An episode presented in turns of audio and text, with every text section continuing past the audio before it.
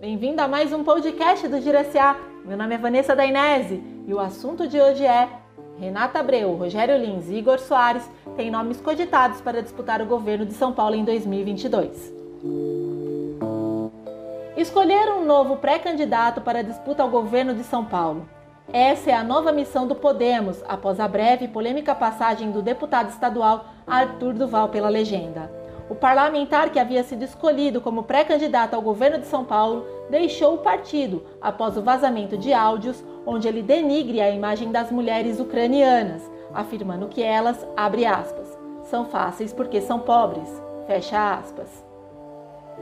Durante uma primeira reunião na segunda-feira, dia 7, alguns nomes que podem ingressar na disputa estadual foram mencionados pela cúpula do Podemos, entre eles está o da presidente nacional da legenda, a deputada federal Renata Abreu, que tem forte atuação nas cidades da região oeste da Grande São Paulo.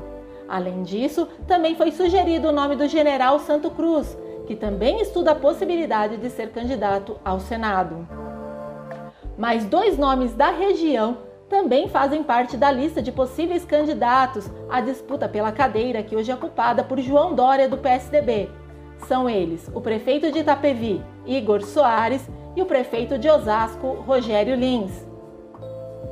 Igor Soares foi reeleito prefeito de Itapevi com 98% dos votos válidos nas eleições de 2020.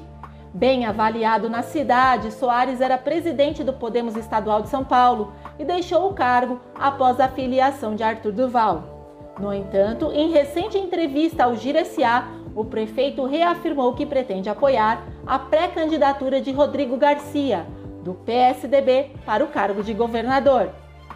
O prefeito de Osasco, Rogério Lins, foi reeleito no primeiro turno com pouco mais de 60% dos votos válidos.